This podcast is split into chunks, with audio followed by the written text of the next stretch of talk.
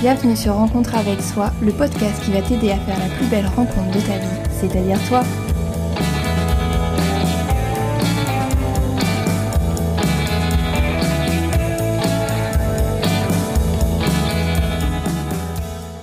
Bonjour à toutes et peut-être à tous, j'espère que vous allez bien. Dans cet épisode, nous allons parler des émotions. Vous savez ces petites choses qu'on oublie parfois d'écouter. Nous ne les écoutons peut-être pas assez, sûrement parce qu'on nous a appris plutôt à les bafouer. Vous savez, ces petites phrases qui nous empêchent de pouvoir exprimer nos émotions depuis tout petit, comme euh, pourquoi tu rigoles trop fort Mais non, ne pleure pas, arrête de crier, ne t'énerve pas. Et ne parlons même pas des traumas qui ensuite font des blocages également émotionnels. Donc si vous êtes parent ou en tant qu'adulte entouré euh, d'enfants Essayez plutôt d'accompagner les enfants lorsqu'ils n'arrivent pas à gérer leurs émotions. Surtout petit rappel, les enfants ne font pas de dix caprices avant leurs 6-7 ans à peu près. Avant, c'est plutôt une manifestation émotionnelle qui n'arrive pas à gérer. C'est normal, un enfant n'a pas les capacités intellectuelles à comprendre et à gérer leurs émotions. C'est pourquoi il est important quand euh, par exemple l'enfant ou votre enfant qui est en face de vous explose, fait une colère ou au contraire n'arrive pas à se calmer après être tombé, eh ben mettez-vous à sa place, essayez d'être empathique et lui poser des questions, lui demander s'il veut un câlin, comment il se, il se sent. S'il est tout petit, vous pouvez peut-être lui apprendre quelques signes de la langue des signes justement pour pouvoir lui montrer comment exprimer ses émotions avec justement un signe. Il existe également des livres, des jeux de société, ce genre de choses qui peuvent aider également à ce que l'enfant comprenne ce qu'est une émotion. Et vu que l'enfant est aussi dans l'imitation, si vous vous montrez vos émotions, vous lui expliquez pas pourquoi vous êtes triste, pourquoi vous êtes joyeux, pourquoi vous êtes en colère, bien entendu en restant calme, il va comprendre aussi que bah si papa, maman ou euh, tata, tonton ou gardienne, peu importe, montre ses émotions, et ben lui, il peut justement montrer les siennes. Il saura donc qu'il est dans un milieu sécuritaire dans lequel il peut justement pouvoir montrer ses émotions. Alors bien entendu, je ne dis pas que c'est facile à faire, parfois surtout quand euh, vous-même vous êtes fatigué, que vous n'êtes pas prêt à accueillir une colère. À ce moment-là, si vous n'êtes pas tout seul, et eh ben essayez de passer la main, allez vous isoler pour vous-même un peu vous calmer et accueillir votre émotion à ce moment-là. C'est bien entendu tout un schéma à déconstruire, ça met du temps à se mettre en place, mais vous allez voir après, ça peut vraiment porter ses fruits auprès de votre enfant. Petit exemple, quand mon fils fait une petite crise de frustration parce que je lui ai enlevé un objet, déjà je lui préviens que je lui enlève cet objet, mais que ça ne passe quand même pas pour lui, eh bien j'essaie de me mettre à son niveau et lui dire que je comprends, qu'il soit frustré, qu'il soit pas content, mais que je lui ai enlevé cet objet des mains parce que c'est pour sa sécurité, et surtout bah savoir ce qu'il veut. Des fois je lui propose un câlin, il me dit oui, donc je lui fais un câlin et il se calme. Parfois j'ai besoin juste de lui focaliser euh, sur euh, autre chose, lui proposer une autre activité, un autre objet, autre chose. Et le plus souvent, je dis pas que c'est toujours le cas parce que personne n'est parfait, mais le plus souvent, eh ben la crise se calme en quelques secondes. Lui permettre d'exprimer ses émotions ne fait pas de lui un enfant roi, bien au contraire, si on lui permet d'avoir un espace sécuritaire pour exprimer ses émotions, on lui permet aussi de comprendre qu'il a le droit d'avoir une façon de penser, de faire des choses, ce qui va nourrir son estime de soi, et donc lui permettre aussi de comprendre qu'il a des droits, le droit de dire non, et c'est important pour le consentement, par exemple. Vous pouvez également lui proposer un exercice de retour au calme, par exemple quand votre euh, enfant est en crise de colère. Il peut y avoir par exemple l'exercice de la respiration bougie, c'est-à-dire qu'on lui fait faire inspirer doucement par le nez et expirer plus longtemps par la bouche. Ça peut se faire devant par exemple une flamme de bougie et le but c'est de ne pas éteindre la bougie et juste que la flamme bouge un tout petit peu ça aide vraiment à ce que la personne, enfin l'enfant, se calme, redescende un petit peu aussi au niveau de la tension, du rythme cardiaque et du rythme respiratoire. Cet exercice est par exemple à faire en dehors, avant les crises, justement pour qu'il puisse tout de suite comprendre quel est l'exercice, parce que faire faire un exercice que l'enfant n'a jamais fait pendant une période de crise, je pense que c'est du rôle de l'impossible.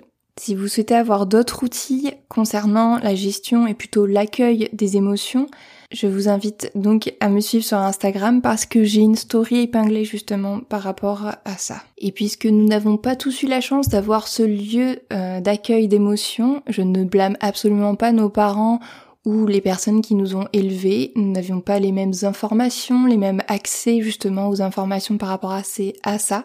Il est temps donc de travailler sur nous également en tant qu'adultes sur nos émotions, comment les accueillir, comment bien les vivre surtout.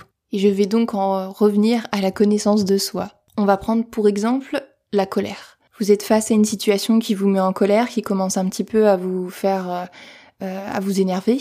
Comment vous réagissez? Est-ce que vous explosez tout de suite?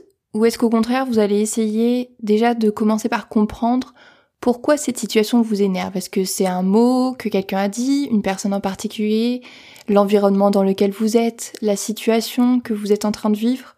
Juste posez-vous la question pourquoi vous ressentez cette émotion? Puis lorsque vous avez mis le doigt sur l'élément déclencheur, soit vous arrivez à passer outre et à vous calmer, peut-être en faisant quelques respirations abdominales, soit pour le moment vous n'arrivez pas à avoir d'issue et vous avez besoin de vivre cette émotion, cette colère. Donc pour cela, soit je vous propose de faire quelques exercices de sophrologie que vous avez pu voir soit dans mes newsletters, soit par exemple la respiration abdominale ou la respiration bougie que je vous ai expliqué tout à l'heure pour les enfants, qui fonctionne très bien pour les adultes aussi. Soit vous allez vous isoler. Alors vous pouvez être accompagné d'une personne qui sera capable de recevoir cette émotion, ou alors vous isoler tout seul dans une pièce calme, sécuritaire, vous allez bah, pouvoir soit taper dans un coussin, crier dans un coussin également si vous voulez pas que tout le monde vous prenne pour un fou. Ou alors peut-être même lâcher les larmes, pleurer, ouvrir les vannes et juste évacuer cette tension qui est beaucoup trop forte pour vous.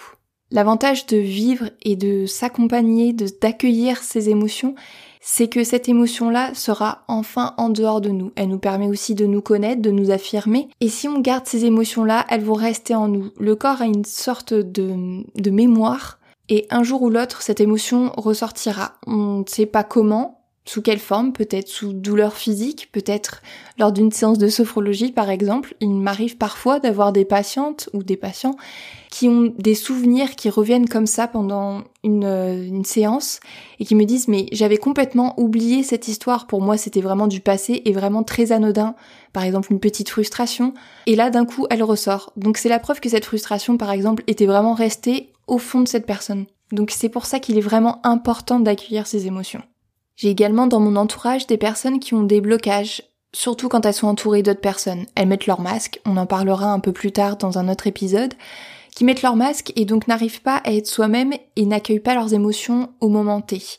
Et surtout, après n'arrivent pas à les accueillir ou à les sortir à un autre moment où elles peuvent être isolées. Donc ces personnes-là, le plus souvent, ces émotions-là, cette frustration, cette colère ou peut-être cette tristesse ressort souvent d'une façon physique, au niveau douleur, des douleurs au dos, des douleurs euh, à l'estomac, à la gorge, peu importe, ça ressort sous une forme physique, ce qui n'est pas quand même le top, on en convient. Je vous ai donné donc l'exemple de la colère, mais c'est pareil pour toutes les autres émotions, par exemple la tristesse. Ne vous empêchez pas de pleurer si quelqu'un vous dit à côté de vous, bah pourquoi tu pleures, arrête de pleurer. Non, n'arrêtez pas de pleurer, juste accueillez cette émotion, elle a besoin de sortir si c'est sous cette forme-là, eh bien laissez-la sortir. Au contraire, vous sentirez tellement mieux après cela. Et parlons de la joie. Vous êtes quelqu'un qui riait trop fort, du moins pour les autres. Eh bien c'est pas grave, juste accueillez ce rire, Juste prenez ce moment-là si vous êtes dans la joie, et eh ben au contraire, vivez-la, accueillez ce positif et même intégrez-le, j'ai envie de vous dire, pour pouvoir, lorsque vous avez justement peut-être une émotion un peu plus triste de colère et que vous avez besoin de penser à autre chose, lorsque vous avez vécu cette joie intensément, et eh ben comme tout, votre corps a une mémoire et il saura vous rappeler ce moment-là joyeux et positif que vous avez vécu. Et si malgré tout ça vous avez encore des blocages émotionnels, c'est qu'il y a un travail à faire, que ce soit avec un ou une psy, que ce soit en sophrologie ou avec une autre méthode, ça peut être totalement autre chose, en hypnose ou peut-être juste en faisant une activité sportive, yoga ou euh, aller courir, peu importe ce qui vous convient. Vous pouvez faire une thérapie pour vous aider justement à débloquer ce qui est bloqué. C'est peut-être également votre mécanisme de défense face à une situation dont vous n'avez pas le contrôle.